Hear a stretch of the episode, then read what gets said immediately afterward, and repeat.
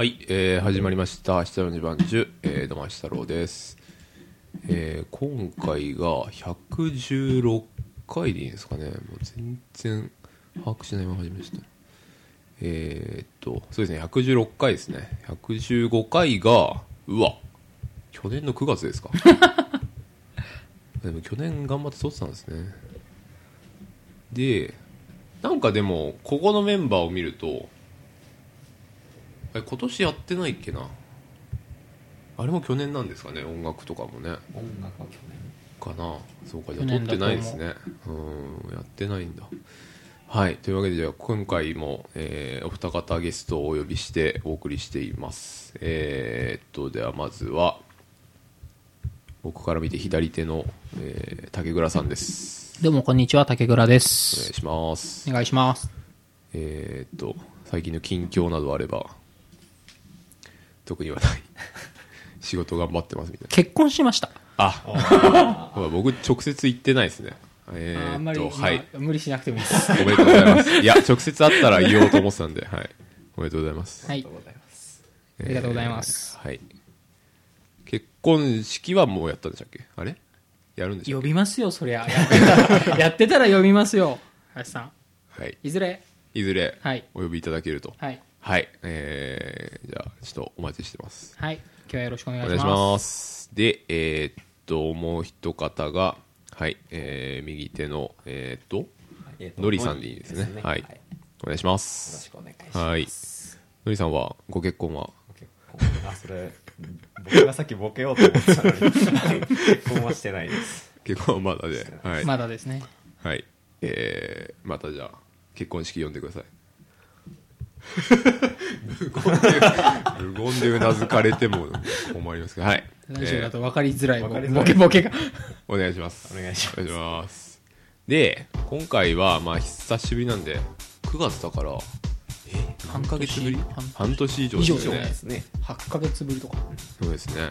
なんですけど、まあ、何をやるかと別にまあ何もやらないんですけど、えー、いつも通りの喋りをしたいなと。で、ここのメンバーではまあなんかたまに集まって、前にその音楽番組風みたいのを撮った時もあるんで、まあそういう形では、あのーまあラジオっぽいことは今まで、なんかそんなに間は浮いたイメージはないんですけど、えー今回はもう音楽ではなく、えー最近おのおのが気になっている事柄をなんかトークしていけたらなと思いまして、えーちょっとご機嫌よう風に、えーまあ、ちょうど今ご機嫌ようやってる時間なんですけど、えーそんな時間帯にちょっとサイコロトークで、え盛り上げていけたらなと思うのでまずじゃあちょっとねラインナップを大体いつも小坂井さんが紹介してくれるんでえっと1が出たらですね今日は恋の話ということでえー恋の話なんてしたことありましたっけ？なんかそういうなんか最近リスナーさんが増えてなんかそういう話もするんですかみたいなことを聞かれたんですけどでもなんかしなしたようなしなかったような気もするんですけど今までですよ。何でしたっけ？なんか、もうちょっと下ネタに突っ込んだ話ならいくらでもしたような気がするけど、恋の話じゃないよねそう。恋じゃないけど恋じゃない。ピュアじゃない。汚いですね。で1が恋の話2が、えーエコレンの話。まあこれはあの分かる人が分かればいいんじゃないですかね。あとは まあ出た時に話をすればいいかなと思うんで。2がエコレンの話、えー3が転売の話、えー4が女性手帳の話、えー5がゴミの話。なんかこれがもうなんか何が話したいのかよくわからないんですけど、えーキーワードだけで。6がテレビの話ということでね。はい。一応じゃあこのラインナップで。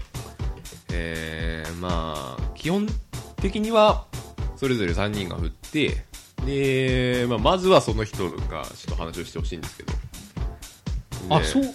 あでもそうかきついか。僕も確かに女性手帳の話とか言われてもまずでもイントロダクションがあればあその後にはつなげられるうん。意見としては言えるかなと思うんですけど、まあいいや、えー、ちょっとやっていきましょうかね。はい。じゃあ、竹倉さん行きましょうか。はい。じゃあちょっとじゃあサイコロ振ります、はいこれ振ります。これ当たり目とかないの？当たり目？当たり目何番にしましょう当たり目って今あるの？当たり目ありますよはい。あ洗 洗剤のセットもらえるやつ。当たり目。当たり目ね当たり目用意してなかったですね。当たり目用意してればよかったな当たり目なしで。はい。じゃあ振ります。何番？5 5ゴミの話で ゴミ出し。ゴミのこれは話これえっとね。誰が出してましたっけ？私のりさんが、とりあえず、はいじゃあえのりが何か言ってくれるんですか？まず何をもってゴミの話をしたかったのかなっていうとあじゃあえっと話をすればいいんですよね。まあそうですね、はい、ね。とりあえずのりさんの話を聞きましょえっとですね。あのうち僕は一人暮らしをしててうはい。で隣にあのもちろんあの別の人が住んでるんですよ。えー、マンションに。そうですね。はい。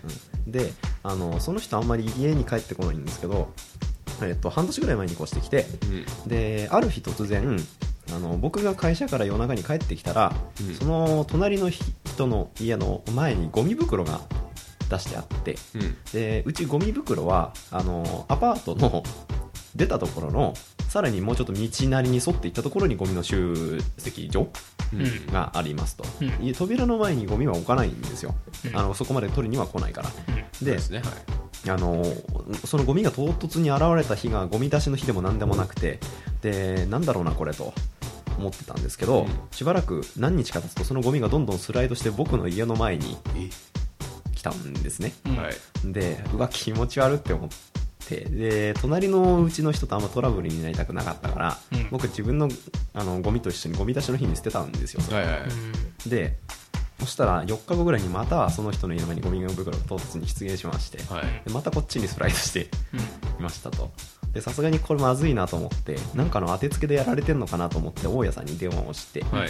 で大家さんがその隣の家の住民と話をしましたと、うん。であ、えっと、順番でいくとそこなのかな。でえっとねあのーそうしたらえっと僕の出したゴミじゃないですって言うんですねその隣の家の人が。うん。うんで僕は隣の家の人がゴミを何かしらの理由があって面倒くさいかなんかわかんないけど自分の家の前に放置してでそれをどんどんなぜか僕の方家の扉の方に持ってきたと、でまあ、自然に考えるとそうだなと思って。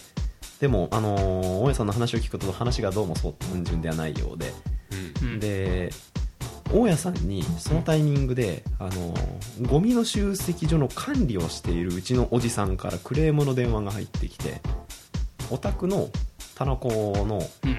どなたかが、うん。あのーゴミのルールをゴミ出しの日のルールを守らずにゴミを出して来やがるから、うん。中身を全部確認して、うん。部屋の番号が合致するお宅の家のうん。ところにあの変えさせていただきましたのでみたいなうん。電話がありましたと、うん。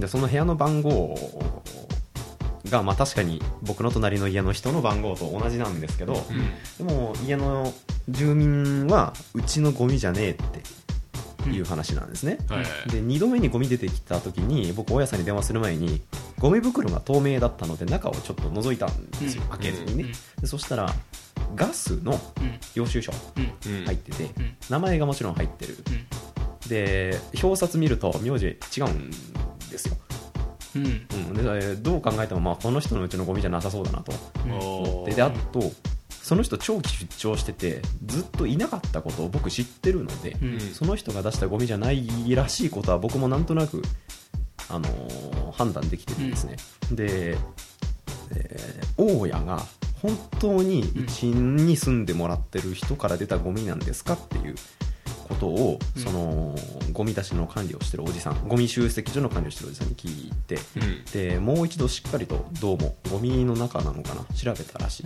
そうしたら、えーっとゴミ集積所とは全然関係のないところに住んでる人がルールも守らずにそこに出してきていると。別のアパート。で、あのーゴミの管理をしてるおじさんもまさかそういう経緯があるとはつゆ知らず、うん。開けたゴミの中で部屋番号が把握できるものだけを見つけて、あのー他の物件のその部屋番号ってことそうですかね。たまたま合致してたらしい。まあ部屋番号なんていうのはね。まあそうですね。あそうあの101だのそうそうそう201 2階だったらだね2いくつじゃうん。んそう。であのまああのことの本質は結局そういうことでしたと。はい。で、うん。あのーいろんな人が迷惑を被ったことになるよね、うんあの一番悪いのはもちろんそのルールも守らずにゴミを出してるやつが言語道断なのは前提なんですけど、うん。あのー反射的にカチンときちゃって冷静に考えられずにあの部屋番号合ってるからこいつだろうって言ってゴミを差し戻しに来たそのゴミ集積所のおじさんもあの火がないとは言えない。言えないと。でまたそれを自分の出したゴミじゃないけれども事情を誰にも詳細に確認せずに隣の位置にどんどんスライドさせたっていう隣の住民の方も、火がある。うん、あれどうだったんだろううんみたいなのがあって、でそれを僕は結局あの途中から面白くなってきてですねことの次第。そうあのこれ面白いなと思って。それこそネタにななるるねそう思って。あのこの話続くんだったら俺毎回捨ててやろうと思って。いやいや。もうでも一回落ちたからまあもういいけど。っていうのがあってさ。でえーっとあの何が言いたいとかっていうわけじゃないんだけれどもあの一つはネタに転嫁できて僕はそんなにストレスを感じなかったので、うん。あのー人によっては多分僕の立場だったら憤慨する人もいると思っていますと、うん。で僕はそこ憤慨せずに住んでるっていう自分のこの気質うん。を、あのーうまいところにみ、うん。あのコミュニティの中に当てはめれば、あのーみんなが気持ちよく生活できる一つのピースになるような気がしましたっていうのが一つうん。ありますと。うん。であとはその共同体の中であの誠意持ってあのそのゴミ出しのルールとか出すべき場所にゴミを出すとかっていうことを、まあ、あの自治体の中で徹底させていくっていうのの難しさっていうんですかね。っていうのをちょっと考えさされるきっかけになったので、うん。まあ、ネタとしては面白いかもしれんと思って振った次第です。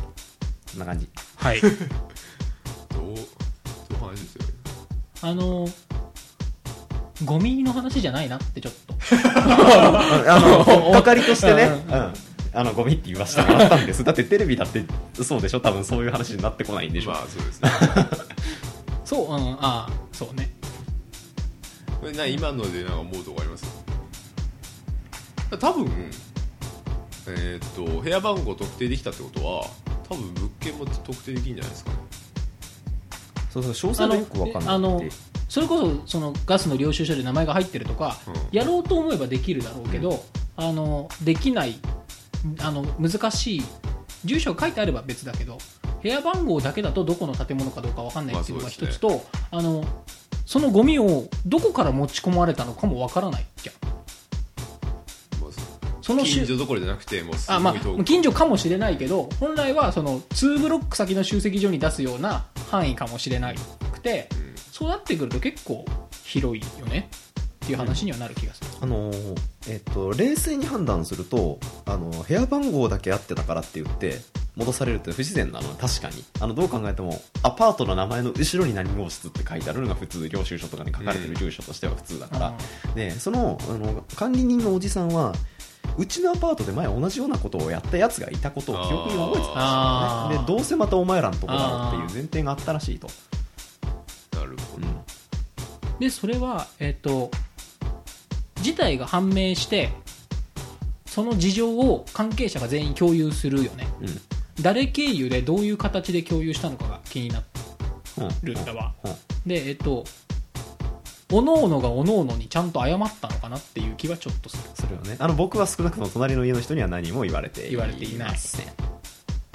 僕は何も要求しない。あしまあ、するしないは別として謝ってない、うん。でえっ、とえっ、と大家さんが一番もしかしたらその利害関係の調整者として、うん。一番何も誰にも非ないまま動かされたのかなっていう気はする,、うん。するんだけど、ののりと大家さんが、あの動かされた。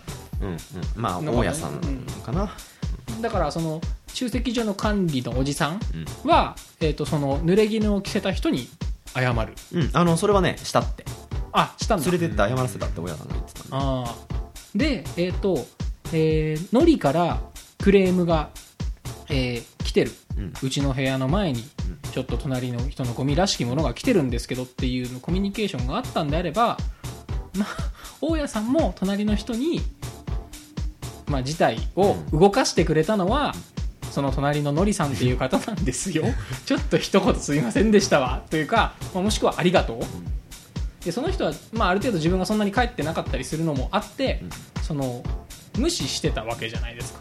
でも隣にグイグイグイグイ寄せていくってことは邪魔であったことは間違いなくて、うん、それの事態をあんたがズボラしてたのを動かしたのはなんか見かねた人が善意で、うん。善善意じゃない困ってたのも反面あったんだろうけどやってくれたんだからそこに対してはごめんなりどうもすいませんでした。ありがとうなりあってもいいんじゃないかなとは思ったけど、えっとまあ、一応大家さんにはね隣の人に謝ってもらうようには言わないでくださいと言ってある。あそういうふうに言ってお願いしたあの顔合わせる距離感じゃないから変に近づかれてもっていうのがあって。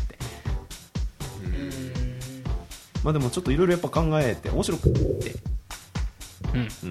僕は犯人探しをしちゃいたいですけどね。それまずはとりあえずそこに行かないとちょっとあの終わらないまだまだ落ちてないないぞみたいなこと、うん。ね。もうなんだろうのりさんのマンション内ではまあ一個収まったかもしれないけどあの一番の情報にはもちろんあれだよ。あの叱るべき処分というか行政にお願いして厳重注意になったので。あそうなんですか。あそうなんですあじゃあそっちはいいのか。じゃあ今後もないってことですね。のはずです。ゴミがスライドしてきた時にあの意図があるんだろうなって思うじゃないですか。何かしらの意図があってこっちにスライドさせてくるんだろうなって思ううん。じゃん、そうするとあの僕は人からあんまり迷惑をかけられてるっていう実感がそもそもあんまり感じにくい人でどちらかといえば逆なのであまたなんか俺やらかしてんだろうな隣のうちの人に対してって思ったのよ一番初め。でそれに対してのこう無言の抗議みたいな形の表れなのかと。にしてはだいぶあのやり方が稚拙っていうかさうん。あの一体何があの解決するのかなと思ってそのやり方によって。そもそもだってそのやり方よくわかんないですよだって最初に隣の人の家の前に置いてなければどこにから来たかわかんないじゃないですか。うん。だからもう花からもうのりさん家の前に置いとけばいいじゃないですか。うんうん本当は。うん。うんなんかよくわかんなくないですか？あの部屋番号に合致するところにまず置きに来るじゃない？その管理人。だからその管理人さんって事の真相が分かればそうなんですけど、ん隣の人の家の前に置いてあったものが最初に置いてあったものがなんか後々こっちに寄ってくるのが、なんか意味のあることではないようなもう気がしますけどねなんか。だっていなんだえなんて言えばいいのかな。その自分がなんか粗相をしてしまったことに対する抗議の表れとしてはちょっと想像しづらいよね。だって嫌がらせとしてはだってもっと分か1りやすい個目から最初から家の前にゴミを置くなら分かるもう置いときゃいいよんじゃないと思うんですけどそうそう、うん、でもあの消去法というか何なのかを考えあぐねた末に それが出てきたの。まあ確かに説明づけたくなりますねなんか。えでもなんかその構図はえっ、となんか想像できて単純にゴミが溜まった。でも収集日はまだ先。うん。で家には置いときたくない。うん。から玄関に出しておく。うん。っていう行為は別に俺ズボラな人だったら自然だと思うのね。うん。で、えー、とそれをやってたら、うん。ゴミが増えてきたで家の前に置いとこうにもスペースがないから。あ増えてはいないのよ。一つだけのものがうん。位置がどんどんずれてこっちに来る。あえーもっと？それは分かんないわ。ポッポッポッポッポってくるわけこっちの方にどんどんそのイメージなんでよく増えるわけじゃないんそうごめんごめんそう増えるんじゃない日が経つとどんどんこっちに一つだけのゴミ袋が着実にスライドしてくるああそういうことか不思議それは想像できない同じことが自分に起こったとしてどうなんだろう。のりさん的な感じでネタになるからいいやにはならない気がするんですよね。あの隣の人と正面切ってやりたくないっていう気持ちはすごいわかる。それはそうですね、でどうすべきかってなった時に大家さんなり第三者を挟んで干渉剤にして事の解決を図ろうとする気持ちもわかる。うん、うん、で結果的にそう落ちた時にネタにするしかない気もする。まあそう。そこまでそこまでいったら多分そうなっちゃうんですけど。でもめんななんかおどくせえなと思いますめんどくさい4年で落ちるべきところに落ちたうん。気はするんだけどそれをどうどうするかって言ったらネタにできてだってそれこそさっきなんかまた来たらまたやるかみたいなこと言ってるんでそのモチベーションにはならないなと思うんですけど。あのえっとリギレギュラーでしょ？でねあの仕事から帰ってくるじゃん。昨日より着実にこっちにある。え？って結構笑うんだよ。あ ちょっとシュールシュールという。ああまあ、それがなんかだからそのノリのその根っからの態度なのか笑うしかねえなっていう なんかその心のバランスというか防衛反応なのかはちょっと分かんないけど。後者はもちろんありますよね。うん。うん、そうとでもあの思って思わなきゃゃやってらんないみたいなのは。損被りたくないからね精神的に。うん。でその損がノリにとって損じゃなかった時に世の中に出てきてしまう損をどっかでそういう形で消化できれば誰も損しない形でじゃああとはこれ頼んだってそいつに渡しとけばそいつが笑いに変えて みんなの損を消化してくれるっていうなんかこう生ゴミ処理機みたいなそいつに入れてスイッチ入れるとなんかこう対比になって出てきます。ゴンゴンゴンみたいな。そういう機能はコミュニティになんかこうビルトインされてると良いんではないかっていう話。不法投棄はよくないんだけど、うん。あの全員で勘違いしたっていう人が結構連鎖であのその人初の悪意ではないものがうん。増殖したっていうのが間にたくさん挟まってるわけで今回の場合ね。でそれはあの、えーと張本人一番初めに事を起こしてしまった張本人に全て収束されるべきなのがまあ自然なんだと思うんだけど、あの仕方なくそういう風になってしまった部分はあの僕が面白がるっていうことで消化できてしまえばあのある意味ある程度不可避な事情だと思うんですよね。こういうことって日本全国で多分よく似たようなことなんて腐るほど起きてると思ってて、理不尽の落としどころみたいな、うん、なかなかでも分かんない。要はだから緩衝材としてののりさんみたいなのをなんどこのところにこうなんか入れていけばいいのかが いまいちこうつかみづらいですね。なんか分かりにくい役どころな気がするんですよね。分かりやすいですかね。逆にだからそのなんかなんかのそのコミュニティの中でそういうなんか今みたいなケースの中でののりさんの役割っていうのがどういう立場の人なのかもう全然よくわかんない。あのうんとよくノリと話をするんですけど愚痴えを言ったり聞いたりみんなするじゃないですか。えうん。で愚痴を聞く方ってなんかその愚痴を言う人がすげえトークセンスに溢れてて、その愚痴自体を聞いててめっちゃ笑えるとかではない限り心地いいものなのかどうかは僕にはちょっとわからないんですね。で少なくとも僕は人の愚痴を聞いてて楽しくはないんですよ。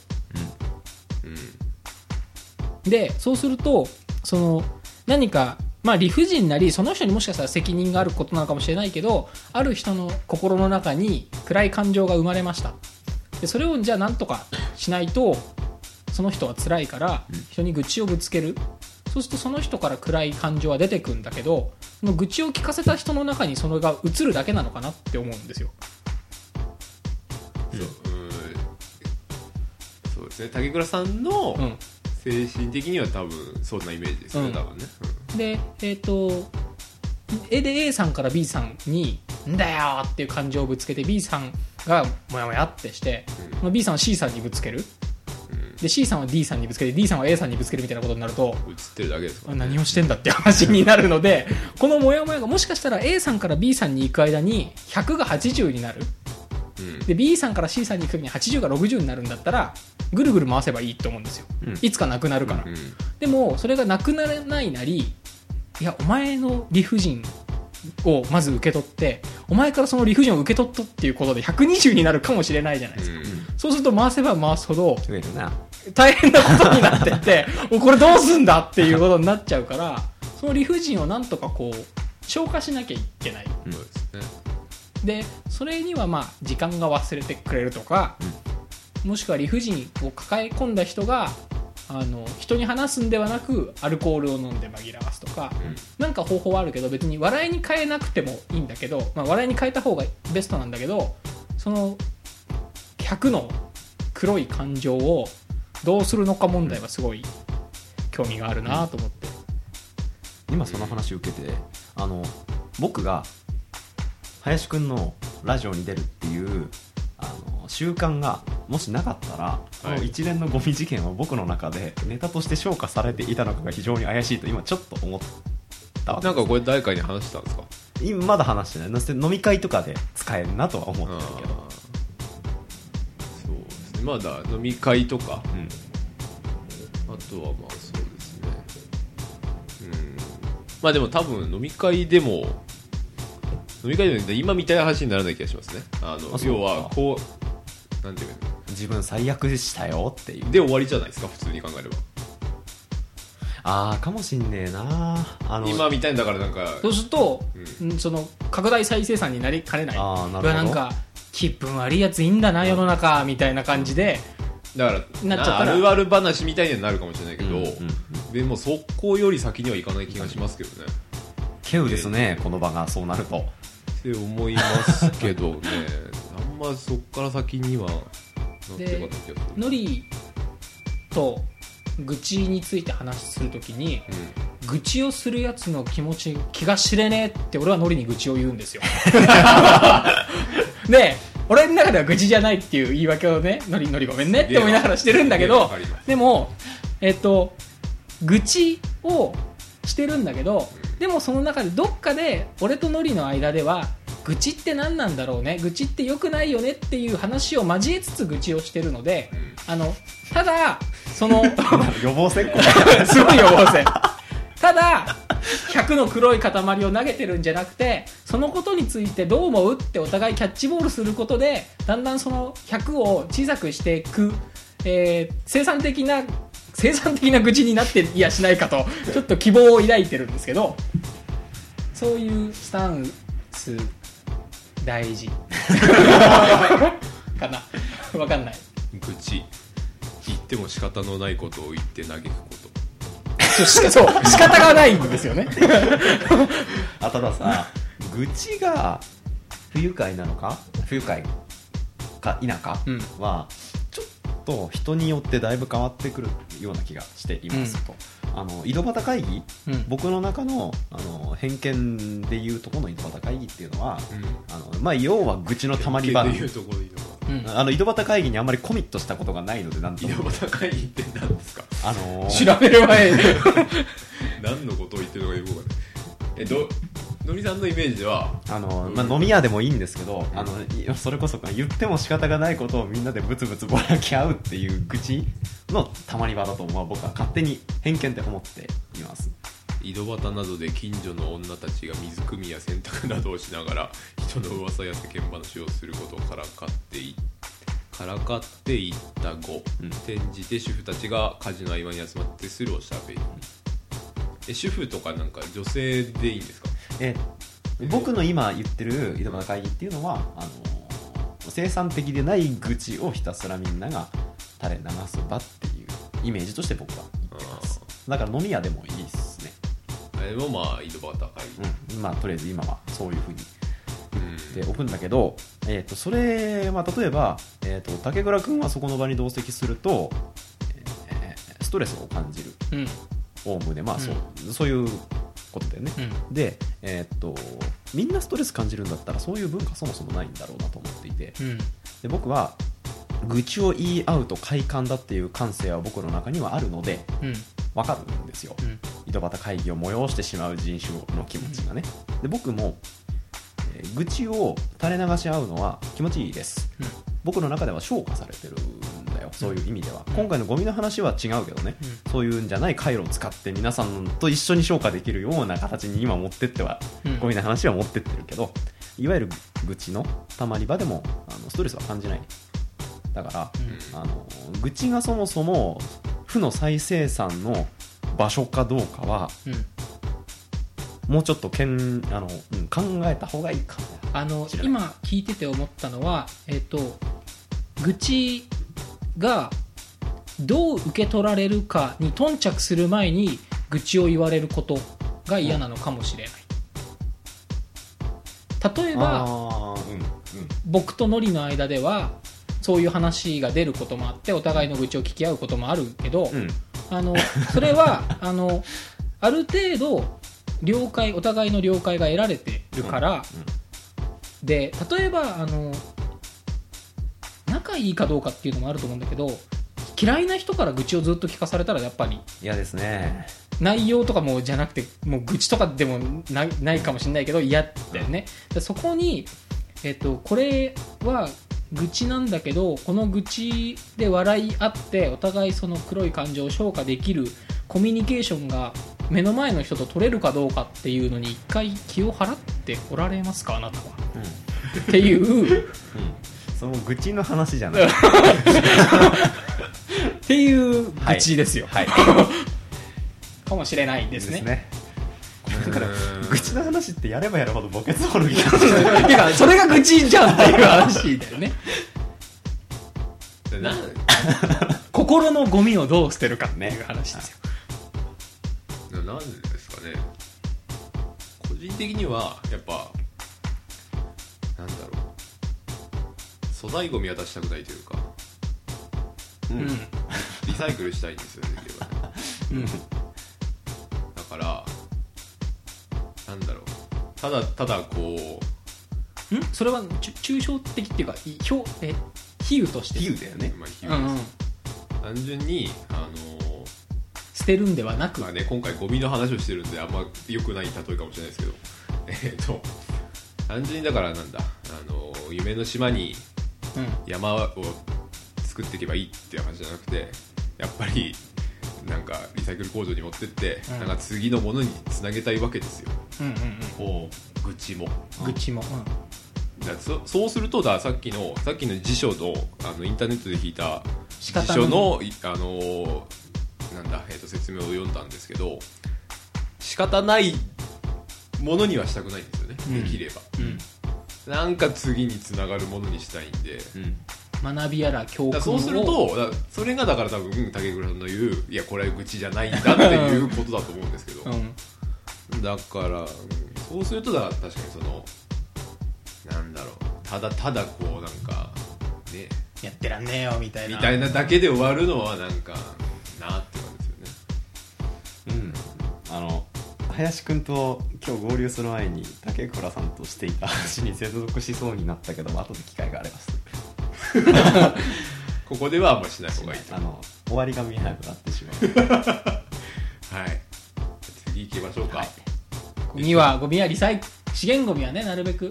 分別してリサイクルして資源は有あの有効に。有限なんで、はい、あんまり。地球に優しくっていうことはい、ですよね、ちょっと有効活用していきましょうじゃあ。強引。次 はい、や教訓が教訓が学び取れたじゃないですか